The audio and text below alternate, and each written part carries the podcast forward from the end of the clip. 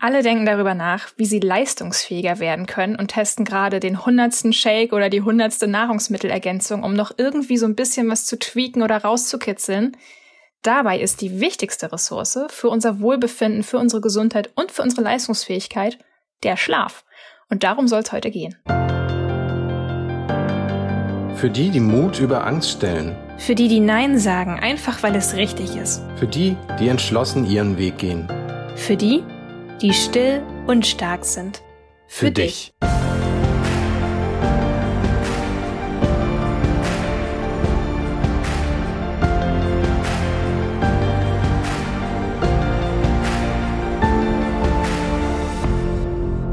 Milena, du hattest ein Schlafexpertenforum besucht. Was hat dich motiviert, da hinzugehen? Ja, es ist, ist total spannend, finde ich, das Thema allgemein, weil da ja jeder auch sehr, sehr unterschiedliche Bedürfnisse hat. Also das Thema Schlaf, es betrifft zwar jeden, aber es ist trotzdem eine wahnsinnig individuelle Sache. Also der eine braucht es irgendwie totenstill, es darf kein einziges Geräusch sein oder es muss stockfinster sein. Die Schlafenszeit ist bei jedem unterschiedlich, auch Abendroutinen und so weiter. Deswegen hat mich das persönlich einfach interessiert was Experten dazu sagen. Gibt es Dinge, die grundsätzlich für uns alle gelten, die uns allen gut tun, oder ist das was, wo jeder ganz persönlich einfach rausfinden muss, was für ihn funktioniert? Das fand ich ziemlich spannend und ich muss auch sagen, ich kann da auch selber noch ein bisschen besser drin werden. Ne? Also es gibt so ein paar Tipps, die ich mitgenommen habe, wo ich danach auch geschnallt habe, okay, da kannst du selber auch noch ein bisschen besser werden und dann noch mal was für dich tun. Und was für Leute hast du da so getroffen und wen hast du gehört? Also worüber ich mich sehr gefreut habe, ich konnte dort die Katharina Kunzmann das erste Mal persönlich kennenlernen. Ich kannte sie schon vorher, dadurch, dass ich ihr Buch gelesen habe, Ab ins Bett. Sie ist eine Journalistin und sie befasst sich mit dem Thema Schlaf schon sehr lange und hat dementsprechend auch ein Buch dazu geschrieben. Da habe ich mich sehr gefreut. Und dann habe ich noch jemanden kennengelernt, einen Schlafwissenschaftler, nämlich den Albrecht Forster. Der hat auch in diesem Jahr ein Buch rausgebracht, Warum wir schlafen. Und der hat auch jede Menge gute Tipps gegeben. Da habe ich wirklich mir auch ein bisschen was notiert in meinem Notizbuch. Aber darauf gehe ich dann später noch ein bisschen näher ein. Also man kann sagen, du hast da wirklich mit Autoritäten zu tun gehabt, die sich in dem Thema sehr, sehr tief auskennen und sich auch beruflich vor allem damit befassen. Genau, also die konnten wir auch wirklich löchern, konnten wirklich alle Fragen stellen. Das war sehr, sehr interessant. Das macht es natürlich zu einer soliden Quelle, weil ich denke, jeder hat da so seine eigenen Meinungen drüber. Aber ich denke, es gibt durchaus Sachen, wo man sagt, das sind einfach feste Informationen. Man sagt, da kann man sich nachrichten und das wird einem sicherlich helfen, wenn man das respektiert und darauf achtet. Jetzt kommt natürlich für mich die erste Frage, wie viel Schlaf ist denn gesund? Gibt ja so Leute, die sagen, hey, ich komme mit fünf Stunden aus oder ich stehe zu den unmöglichsten Zeiten auf. Ich wusste auch schon vorher, was so die Empfehlung ist. Also sieben bis acht Stunden ist ja das, was man aus den unterschiedlichsten Quellen immer wieder hört. Das ist auch das, was die Experten auf dem Schlafforum empfohlen haben. Ich kenne das aber auch aus Gesprächen mit Bekannten oder so. Man hört ja immer mal wieder, nee, ach, mir reichen fünf Stunden, das ist überhaupt kein Problem. Ich glaube das auch, wenn ich das höre, dass die Leute das so empfinden. Ich persönlich frage mich nur jedes Mal, aber was macht das eben auf lange Zeit mit dir? Also ich für mich selber weiß, ich bin unter sieben Stunden nicht zu gebrauchen. Wenn andere sagen, okay, mir reichen fünf, gut, dann respektiere ich das natürlich, aber trotzdem stellt sich immer die Frage, was sind denn die Langzeitfolgen davon? Weil nur weil ich unmittelbar nichts davon merke, heißt das nicht, dass sich das nicht in der Zukunft negativ auswirkt. Ich muss ganz ehrlich sagen, also Schlaf ist eigentlich so einer der Gründe, warum ich überhaupt selbstständig bin, muss ich mal so sagen. Ich hatte das, als ich angestellt war, immer, dass ich sehr früh aufstehen musste. Na, was heißt sehr früh? Also für mich als Eule eben sehr früh, weil ich um 6.30 Uhr aufstehen musste und ich habe das einfach über die Jahre einfach nicht hinbekommen. Also ich habe es zwar gemacht, aber mir ging es immer schlecht. Und da merke ich jetzt diesen krassen Kontrast, seit ich selbstständig bin und das nicht mehr machen muss, wie viel besser es mir damit geht. Das heißt, für mich war Schlaf wirklich so ein, so ein Wendepunkt in meinem Leben, als ich gemerkt habe, wenn ich darüber die Kontrolle bekomme, dann geht's mir besser. Also ich kann das bestätigen für mich, dass ich gemerkt habe, in, in Zeiten, wo ich feste Arbeitszeiten hatte, dass ich wesentlich mehr krank war. Also locker vielleicht auch sechs Wochen äh, Krankheit im Jahr, was natürlich massiv ist. Man muss dazu aber auch sagen, ich hatte relativ wenig Urlaub, also das kommt natürlich auch dazu. Prinzipiell ist es aber einfach so, ich merke, wenn ich morgens früher aufstehen muss, fange ich schneller an zu niesen, ich fühle mich schneller kränklich und meistens geht es dann auch in die Richtung, dass ich mir dann vielleicht eine Erkältung einfange. Und von daher kann ich das bestätigen. Also ein Mangel an Schlaf ist auch immer ein Mangel, der sich dann im Immunsystem niederschlägt, zumindest bei mir. Und ich denke mal, du hast das ähnlich empfunden. Mm, genau.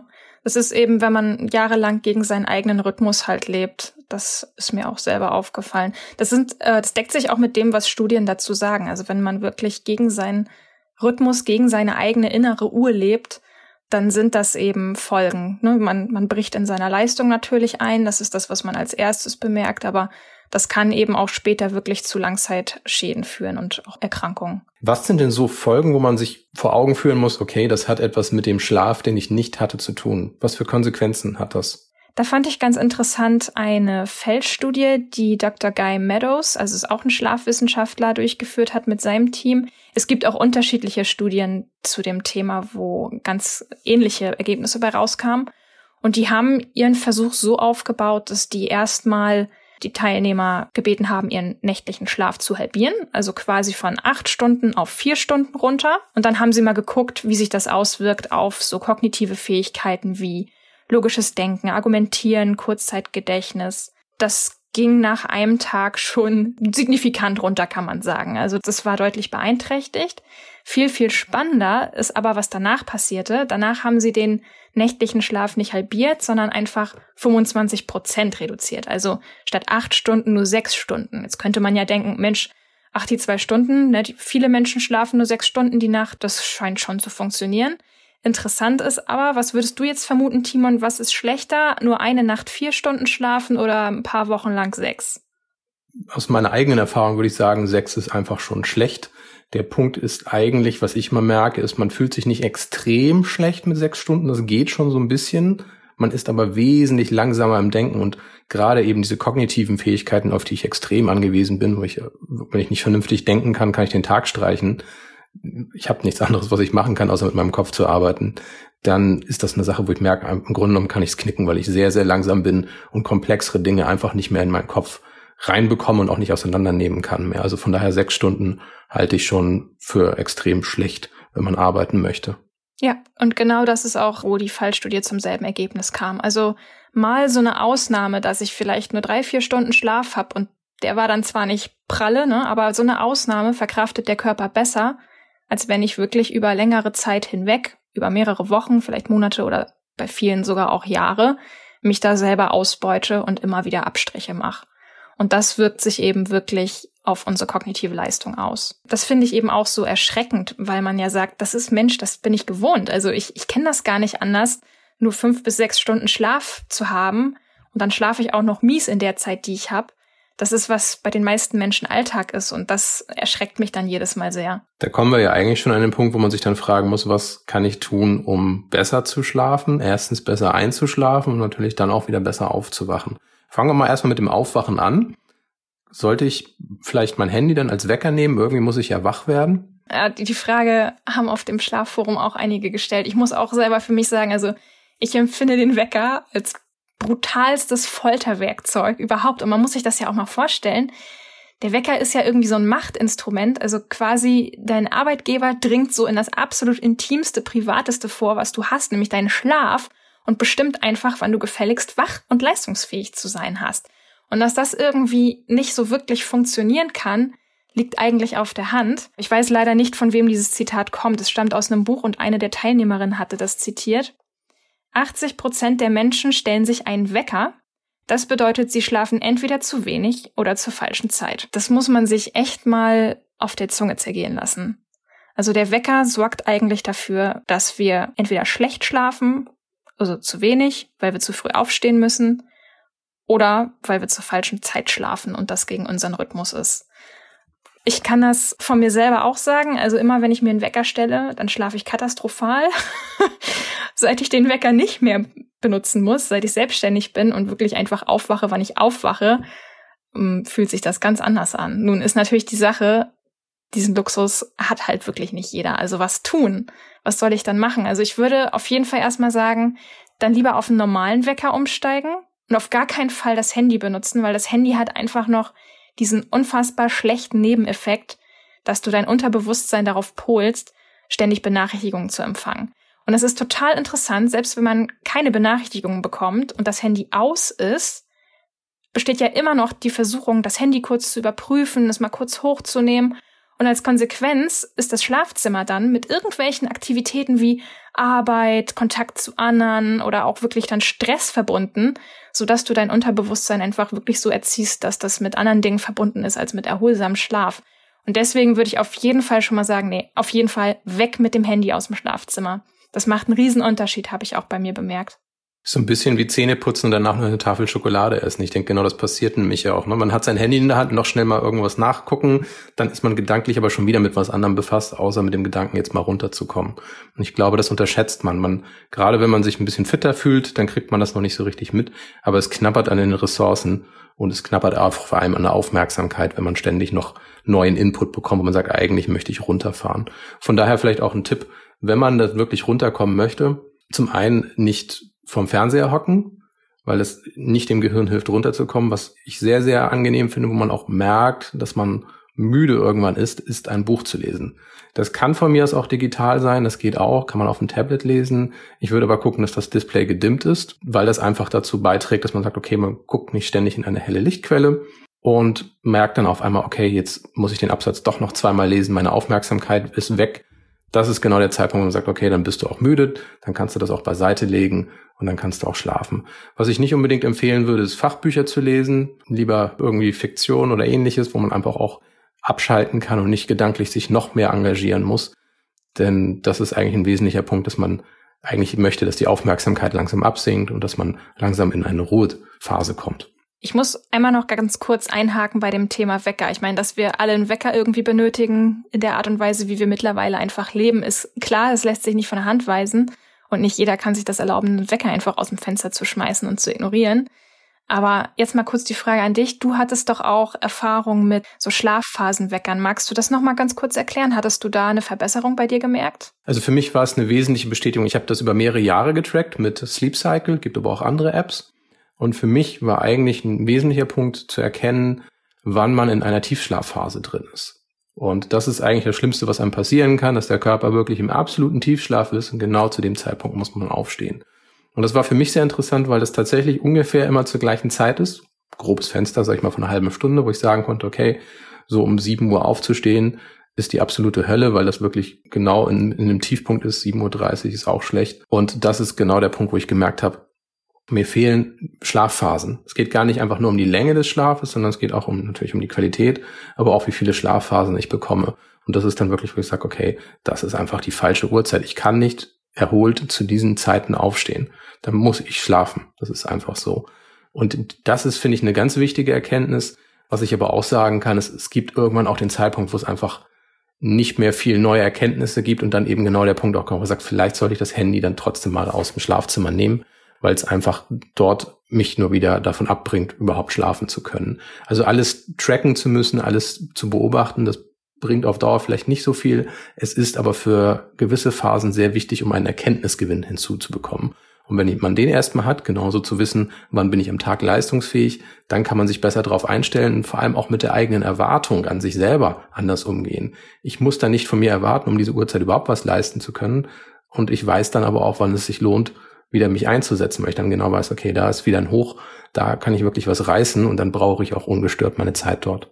Das finde ich auch sehr wichtig, genau, dass man sich das eben auch erlaubt. Genau das Gleiche gilt eigentlich auch für die Frage, wie bekommt man morgens die Augen auf? Die Frage hat mir jemand auf Instagram gestellt und ich muss sagen, mich betrifft das auch selber. Ich habe früher nämlich auch immer gedacht, meine Güte, wie schaffe ich das bloß morgens irgendwie ein bisschen fitter und wacher zu sein, bis ich irgendwann einfach festgestellt habe, eigentlich ist das gar nicht so extrem wichtig. Also ich bin nicht in einem Job, wo ich früh morgens schon extrem leistungsfähig sein muss. Da habe ich natürlich auch ein wirkliches Privileg, dass ich mir dann aber auch einfach sagen kann, hey, es ist normal, sich morgens schlapp zu fühlen. Man muss nicht frisch wie der Frühling gleich aufspringen. Es gibt so ein paar kleine Routinen, die schon helfen. Also ich muss zum Beispiel sagen, für mich ist es ganz wertvoll, sofort aufzustehen statt mit mir selber zu verhandeln. Ich hatte das gerade heute Morgen, ich bin liegen geblieben und das hat alles nur noch schlimmer gemacht, weil ich gar nicht mehr hochgekommen bin. Aber so ein anderer Punkt zum Beispiel auch, wenn man dann aufsteht, sofort das Bett zu machen, weil das dem Gehirn einfach signalisiert, hey du, jetzt geht's los. Und dann vielleicht einen kleinen Spaziergang oder ein bisschen Sport, solche Sachen, das finde ich für mich extrem wertvoll. Da fahre ich wesentlich besser hoch und werde auch schneller fit ich muss auch sagen, ich habe auch genügend Leute getroffen, denen das eben nichts ausmacht, die total fit sind Und ich denke, das ist auch genau wichtig, das mal abzusprechen, zu sagen, okay, wer kann hier was reißen und auch offen damit zu sein, zu sagen, okay, ich muss hier keinen Wettbewerb draus machen, ich bin leistungsfähig, aber ich liefere zu anderen Zeiten. Und darauf müssen wir uns einfach mal verständigen, dass ich meine Bedürfnisse hier einhalten muss. Wie gesagt, ich mache keine Termine vormittags mehr, wenn sich irgendwie vermeiden lässt. Wenn, mache ich Arbeiten, die ich für mich erledigen kann aber wirklich präsent bin ich vormittags einfach nicht. So. Da muss man ja auch mal sagen, da kommen auch so wieder so gesellschaftliche Dinge ins Spiel. Ne? Morgenstund hat Gold im Mund, der frühe Vogel fängt den Wurm. Das sind so Sachen, wo wir gesellschaftlich eigentlich drauf gepolt sind, zu sagen, na ja, jemand, der eher später dran ist, der ist dann eben faul und nicht so zuverlässig. Aber da muss man wirklich einfach mal drüber hinwegkommen und sagen, nein, das ist Blödsinn und ich mache das so, wie ich mich fühle. Ich denke, das ist ein ganz wichtiger Punkt, ist eben nicht zu sagen, hey, wer kann hier was besser, sondern ganz klare Ansagen darüber auch zu machen, wie man sich mit den Kollegen eben auch abspricht. Das finde ich wichtig und nicht irgendwie den anderen immer nur herauszufordern und sagen, ah ja, du bist ja so ein Langschläfer oder so. Das geht aber umgekehrt genauso, weil ich finde, es verdient auch Anerkennung, wenn man Leute hat, die schon zu früheren Zeiten etwas liefern können. Dann würde ich die auch darum bitten, etwas zu machen. Also die Bescheidenheit muss man dann auch haben, zu sagen, weißt du was, du kannst das besser und dich kostet das weniger, könntest du bitte den Teil übernehmen, ich würde dafür etwas anderes machen. Und ich denke, das muss man auch wirklich ansprechen. Ansonsten läuft man vielleicht auch vor, vor den eigenen Bedürfnissen weg, weil man es sich nicht traut auszusprechen. Mhm, genau. Und in dem Moment, wo man das sagt, schafft man ja auch bei den anderen das Bewusstsein dafür, hey, der ist nicht faul oder sonst was, der tickt einfach nur wirklich anders und wir ergänzen uns hier. Kommen wir mal zur Lieblingsdroge der meisten, die früh aufstehen müssen. Das ist die Tasse Kaffee. Wurde dazu auch was gesagt? Die Sache ist die, bei jedem wird der Kaffee unterschiedlich verstoffwechselt. Ne, also wie schnell das Koffein im Körper abgebaut wird, das schwankt total von Mensch zu Mensch. Was bei allen relativ ähnlich ist, also der aufmunternde, der wachmachende Effekt von Kaffee, der tritt nach circa 15 bis 30 Minuten ein. Aber wie der abgebaut wird, das ist eben bei den Leuten relativ unterschiedlich. Bei dem einen kann es sein, dass der schon nach vier Stunden zur Hälfte verstoffwechselt ist. Bei anderen wiederum kann man auch nach acht Stunden irgendwie noch 50 Prozent des aufgenommenen Koffeins im Organismus finden. Und was ich auch sehr, sehr spannend fand, ist die Tatsache, dass das bei Frauen sogar teilweise doppelt so lang sein kann wie bei Männern. Also würde ich hier als Konsequenz einfach wirklich sagen, wer eh schon schlecht schläft, der sollte dann irgendwie lieber ganz auf Kaffee verzichten oder wirklich schon früh am Tag aufhören, Kaffee zu trinken. Ich glaube, das weiß auch jeder ganz gut für sich selber, wie viel er da verträgt oder ob er davon unruhig wird. Bei mir ist es wirklich so, ich trinke jetzt auch mittlerweile gar keinen Kaffee mehr, nicht mal mehr Espresso, obwohl ich den echt gerne mag, weil ich sofort merke, ich werde davon überdreht. Also bei mir geht das ganz schnell aufs Nervensystem und dann werde ich irgendwie ganz, ganz eigenartig, flatterig und unruhig. Deswegen, das muss aber, wie gesagt, jeder für sich selber wissen. Aber auf jeden Fall, denke ich, kann man ableiten, so als Faustregel, man sollte schon ein paar Stunden vorm Schlafen gehen, auf jeden Fall keinen Kaffee mehr zu sich nehmen. Einfach vor dem Gesichtspunkt, dass das eben ein paar Stunden braucht, bis es verstoffwechselt ist. Vor allem in dem Moment, wo man anfängt zu merken, hey, irgendwas ist bei mir nicht ganz rund oder ich bin unruhig oder ich schlafe eben schlecht, dann wäre das eine einfache Möglichkeit zu sagen, okay, ganz verzichten ist vielleicht ein bisschen zu viel verlangt, aber vielleicht trinke ich ab mittags einfach keinen Kaffee mehr und gucke, was passiert. Weil ich denke, das Schlimmste, was man machen kann, ist zu sagen, ja, nein, mache ich nicht, anstatt zu sagen, hey, ich teste das doch einfach mal, ich mache das mal zwei Wochen und guck, ob ich dann irgendwie mehr zur Ruhe komme, ob ich einen besseren Schlaf habe. Und dann kann ich ein besseres Urteil darüber treffen. Wenn man wach werden möchte, und das ist vielleicht auch noch ein wichtiger Punkt ist, Manche merken ja den aufmunternden Effekt des Kaffees und denken, okay, dann haue ich mir gleich noch einen rein, dann habe ich gleich noch mal so viel oder es hält dann länger.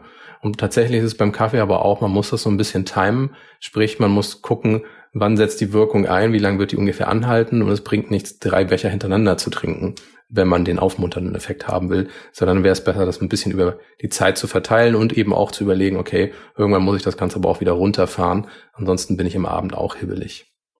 Aber was mir beim Stichwort Getränke dann eben auch gerade noch einfällt, die Sache ist ja die, morgens, wenn man aufwacht, ist man ja erstmal ein bisschen dehydriert. Das heißt, vielleicht noch als Nachtrag zum Thema Wachwerden, wirklich morgens aufstehen, gleich ein großes Glas Wasser runterkippen. Das wirkt wirklich Wunder. Also ist für mich so ein bisschen jetzt mein Kaffeeersatz, muss ich ganz ehrlich sagen. da ich ja nun keinen Kaffee mehr trinke, achte ich darauf, dass ich wirklich morgens ganz schnell genügend Flüssigkeit Flüssigkeitszufuhr bekomme. Und da ist Wasser ganz entscheidend, weil wir alle nachts schwitzen und viel Wasser verlieren. Und das muss unbedingt ausgeglichen werden.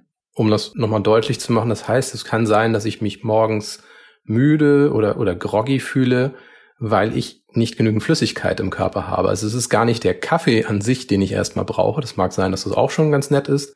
Aber im Wesentlichen muss ich erstmal gucken, dass der Flüssigkeitshaushalt wieder aufgebaut wird. Und dann kann ich gucken, wie ich mich danach fühle. Prinzipiell natürlich kann man den Kaffee einfach auch zum Vergnügen trinken. Darum geht es nicht. Aber ein ganz wichtiger Hinweis ist, erstmal ein Glas Wasser trinken, vielleicht auch zwei. Also ich persönlich trinke zwei Gläser Wasser und ich merke das auch, manchmal ist es sehr unterschiedlich. Das erste Glas, das geht meistens immer runter.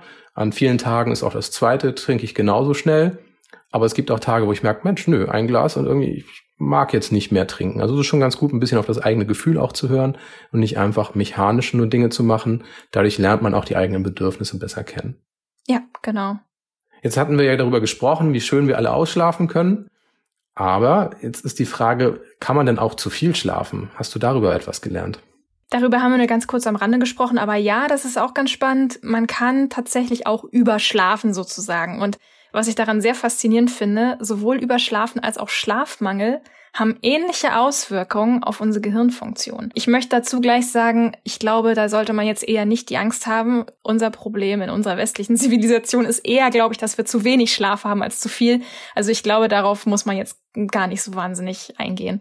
Was ich allerdings sagen kann, ist, also es gibt zwei Sachen natürlich. Entweder man hat im Winter das Problem, dass man zu wenig Licht bekommt, dann ständig müde ist.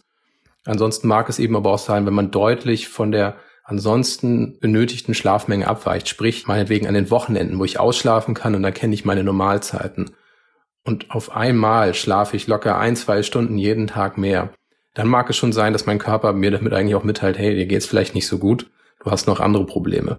Aber das ist wirklich eine Sache, das kann man nicht pauschal sagen. Es ist nur so ein kleiner Hinweis. Wie gesagt, wenn ich meine acht Stunden schlafe und auf einmal schlafe ich dauerhaft zehn Stunden, dann muss ich mich schon fragen, was hat sich in meinem Leben verändert, um es mal vorsichtig zu formulieren. Das fand ich auch ganz interessant. Das kam auch noch kurz zur Sprache, das Thema am Wochenende ganz lange schlafen. Also wenn man jetzt zum Beispiel unter der Woche nur, sagen wir, sieben, acht Stunden schläft und am Wochenende auf einmal irgendwie elf, zwölf, dass der Körper damit auch nicht so gut zurechtkommt. Und da empfehlen Experten tatsächlich zu sagen, auch am Wochenende ist es ganz gut, wenn du dir den Wecker stellst, damit nicht sowas wie ein Jetlag-Effekt auftritt, dass der Körper sagt, öh, das ist jetzt irgendwie so anders zu meinem eigentlichen Schlafzyklus oder Schlafrhythmus, da kann ich mich jetzt irgendwie gerade nicht so richtig dran gewöhnen. Das fand ich sehr interessant, das hätte ich so auch nicht vermutet. Und wie sieht das so mit dem Nickerchen aus? So ein Mittagsschlaf machen, Powernap, wie man heutzutage sagt, so 20, 30 Minuten sich hinlegen? Ja, kann ich nur empfehlen, aus eigener Erfahrung. Wir haben jetzt über das Powernappen nicht wirklich viel gesprochen auf dem Schlafforum.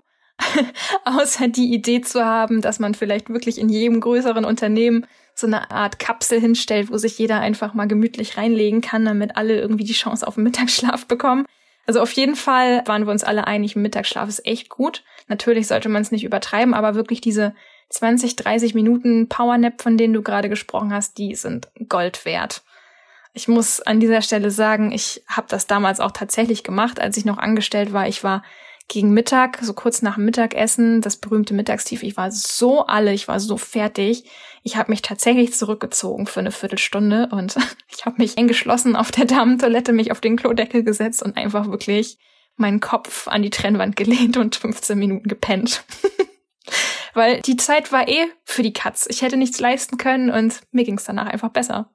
Und ich denke, daran sieht man aber auch, wie wichtig es ist, über die eigenen Bedürfnisse zu reden, weil es geht ja nicht darum, dass man irgendwelche Sonderwünsche hat, weil man besonders bequem ist, sondern es geht einfach darum, dass man ganz natürliche Bedürfnisse auch ausdrücken darf und eben auch bereit ist, dafür in anderen Punkten vielleicht etwas zu verbessern. Da kommen wir aber auch wieder zu dem Punkt, wo ich sagte, man muss sich ganz gut selber kennen oder eben auch beobachten. Und wenn ich einfach weiß, nachdem ich eine Mahlzeit eingenommen habe, besonders wenn es dann vielleicht sogar noch eine üppige Mahlzeit war, dann kann ich davon ausgehen, dass 20, 30 Minuten später ein Leistungstief folgt. Also insofern kann ich dafür eigentlich auch vorplanen.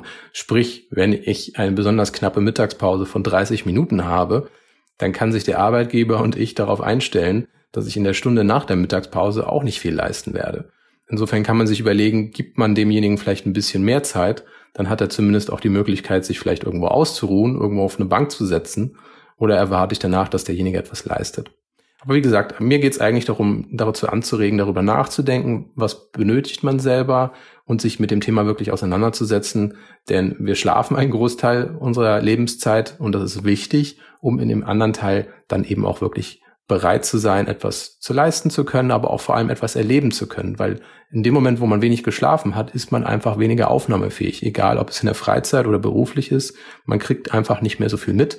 Und damit geht einem auch die Freude an vielen Dingen natürlich auch verloren, wenn man ständig übermüdet ist. Ja, absolut.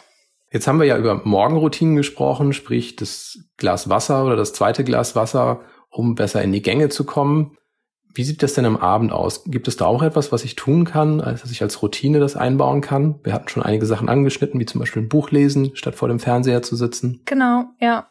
Also ich glaube, das ist ein wichtiger Faktor, dass man eben abends erkennt und sagt, die ganzen technischen Geräte, die wir benutzen, die sind okay, aber man sollte schauen, dass man, ich glaube, so die Faustregel ist da so ein, zwei Stunden vorm zu Bett gehen, dass man das dann eben einstellt. Also dass man das Handy oder das Tablet oder auch den Fernseher oder den Computer, dass man das alles circa ein, zwei Stunden vorm Schlafengehen nicht mehr benutzt. Nicht nur wegen dem blauen Licht. Da gibt's ja mittlerweile auch einfach Möglichkeiten, das umzuschalten, dass das wärmer wird. Nicht nur deswegen, sondern wirklich einfach, um den Körper daran zu führen und zu sagen, guck mal, jetzt komm mal runter, entspann dich, keine Informationen mehr zusätzlich. Ich glaube, das ist ganz, ganz wichtig. Zum Thema Abendroutine kann ich auch sagen, mir hilft das, wenn ich das Sechs-Minuten-Tagebuch mache oder überhaupt ein Journal. Das muss nicht das Sechs-Minuten-Tagebuch sein, aber das ist so mein persönlicher Favorit. Wenn ich mich einfach hinsetze und nochmal für mich den Tag reflektiere. Weil gerade jetzt für Leute, für die auch dieses Gedankenkarussell am Abend ein wichtiges Thema ist und da zähle ich mich auch mit rein, ich kann ganz, ganz schlecht abends runterfahren. Und deswegen ist es total wichtig, dass man sagt, ich verarbeite den Tag, ich schaffe hier einen Abschluss, möglichst keine offenen, losen Enden mehr, wo ich irgendwie noch 100 Fragen im Kopf habe oder so, sondern dass ich das wirklich einmal aufarbeite und reflektiere und dann eben mit einem möglichst leeren Kopf ins Bett gehen kann. Also ich sage möglichst leer, weil mir gelingt das auch nicht so richtig perfekt. Aber zumindest, dass man sagt, ich habe das reflektiert und ich habe das jetzt abgeschlossen und jetzt kann ich mich auch ins Bett legen. Ich habe das oft trotzdem noch, dass mich da irgendwelche Gedanken dann irgendwie verfolgen und ich schlecht runterkomme und schlecht schlafen kann, auch wenn ich da schon mein Journaling gemacht habe. Aber was ich zum Beispiel noch ganz toll finde, ist ein Hörbuch. Also du hast Buch gesagt. Ich persönlich mag zum Einschlafen Hörbücher noch lieber, weil dabei kann ich nämlich schon mal die Augen zumachen. Also ich lese dann eben nicht mehr in einem Buch, sondern ich kann wirklich schon mal die Augen zumachen. Es ist dunkel und ich höre nur noch. Also ich habe wirklich dann nur noch quasi einen Sinn aktiv und meistens wäre ich dabei dann auch so müde, dass ich mir am nächsten Tag dann irgendwie zwei, drei Kapitel nochmal neu anhören muss, weil ich schon so weggetreten war. Also das wirkt auf jeden Fall. Zwei Punkte. Der erste mit dem blauen Licht, das ist interessanterweise nach wie vor noch umstritten. Es gibt auch Studien, die aufzeigen, dass es nicht das blaue Licht an sich ist, das ein Problem wird, sondern die Lichtintensität, kann man sich natürlich auch vorstellen. Ah, okay. Das wusste ich gar nicht. Nichtsdestotrotz ist es natürlich so, dass man mit einem gedimmten Display einfach höchstwahrscheinlich weniger wach wird oder zumindest man besser runterfahren kann. Also von daher prinzipiell sind diese Funktionen nicht schlecht, aber man muss sich jetzt nicht darauf versteifen, dass man sagt, hey, es geht jetzt nur um dieses blaue Licht und das muss ich unter allen Umständen meiden. Der andere Punkt ist, man muss sich ja nicht nur morgens einen Wecker stellen, man kann sich ja auch abends einen Wecker stellen oder von mir aus auch einen Terminkalender anlegen, einen digitalen, wo man dann auch eine Nachricht bekommt, hey, in einer Stunde oder in zwei Stunden willst du schlafen gehen das hilft einem dann eben auch zu sagen, okay, jetzt wird es Zeit, meine Abendroutine anzuwerfen oder jetzt mache ich mal alle Geräte aus, jetzt hole ich mein Lieblingsbuch und jetzt gönne ich mir die Zeit, um dann wirklich auch einen entspannten Abschluss zu finden. In letzter Zeit machst du das wieder, ne? Ist mir auch aufgefallen, dass du das machst. Ja, also was wir ja beide drin haben im Kalender ist tatsächlich eine Stunde vorher der Hinweis, hey, in einer Stunde willst du spätestens im Bett sein. Und das ist manchmal schon ganz hilfreich, weil man eben doch in irgendwas drin ist, ganz fasziniert ist und dann merkt, oh, ist doch später, jetzt, jetzt wird's langsam Zeit. Ich merke dadurch auch, ich darf jetzt runterfahren. Das ist ja auch so ein bisschen der Punkt, wo man sich selber dran erinnert, du, du wirst jetzt hier nicht mehr viel reißen, kümmere dich mal lieber darum, dass der nächste Tag besser wird. Denn ich denke, man merkt das, wenn man versucht, noch die eine Stunde mehr rauszuquetschen. Meistens bezahlt man am Tag darauf mit sehr, sehr wenig Leistungsfähigkeit. Also diese eine Stunde ist so teuer erkauft, dass es besser ist, vorher den Tag einfach vernünftig zu beenden, statt da noch irgendwas rauszuholen. Ich glaube, das ist auch gerade so für Selbstständige so ein Thema. Als Selbstständiger ist man ja sowieso darauf bedacht zu gucken, wirklich, wann bin ich leistungsfähig und das nicht einfach so durchzuknallen. Und wenn man dann wirklich mal so ein Zeitfenster gefunden hat, wo man sagt, wow, ich bin abends total produktiv, so wie in unserem Fall, da muss man sich dann schon wieder regelrecht bremsen und sagen, nee, das ist jetzt auch nicht gut, wenn ich hier bis zwei Uhr nachts mache. Ich muss wirklich auch noch meinem Gehirn die Möglichkeit geben, hier runterzufahren und vernünftig schlafen zu gehen. Das ist eine Herausforderung auf jeden Fall für uns beide. Ja, die Extremfälle, die ich hatte, ist wirklich bis zum Anschlag, bis ich ins Bett gegangen bin, 15 Minuten vorher noch mit irgendwas Komplexen zu tun zu haben das verfolgt ein stundenlang in die Nacht hinein, bis man überhaupt eingeschlafen ist. Man merkt, das Unterbewusstsein rappelt dann immer noch mit den Gedanken rum und man kommt nicht mehr runter. Und das ist es dann einfach nicht wert. Es gibt Situationen, wo man das vielleicht mal machen muss, aber es ist definitiv gut, eine Routine zu haben, die prinzipiell solche Sachen im Normalfall schon vermeidet. Genau. Ja, auf alle Fälle spannendes Thema. Ich glaube, wir hätten noch drei Stunden weiterreden können. Aber was ich ganz, ganz interessant finde, ist, was bei all diesen Tipps und bei all diesen Themen und Zusammenhängen auffällt, ist, wie unnatürlich wir mittlerweile doch eigentlich leben. Ne? Also früher hatten wir Menschen einen wesentlich aktiveren Lebensstil. Wir saßen nicht den ganzen Tag vorm PC oder auch nicht den ganzen Tag in Verkehrsmitteln. Wir waren wesentlich öfter draußen, wir hatten alle mehr Tageslicht, sodass unsere innere Uhr auch in besserer Balance war. Und das ist mittlerweile einfach anders. Und umso wichtiger ist es, wirklich gut auf sich zu achten, seinen eigenen Körper nicht zu behandeln wie eine Maschine, sondern wirklich wie einen guten Freund oder wie eine gute Freundin. Ich hoffe, mit den Tipps haben wir es dir jetzt ein bisschen leichter gemacht. Du kannst sie dir auf jeden Fall auch noch alle auf unserem Blog durchlesen. Wie immer gibt es diese Podcast-Folge nicht nur zum Anhören, sondern auch nochmal zum Nachlesen. Und wir freuen uns natürlich, wenn du uns bewertest, wenn du unsere Podcast-Folge bewertest, wenn sie dir gefallen hat. Dadurch können wir auch besser einschätzen, was du in diesem Jahr 2020 an Themen gerne hören möchtest. Und dann bleibt uns nur zu sagen, Dankeschön und bis zum nächsten Mal. Danke, bis bald.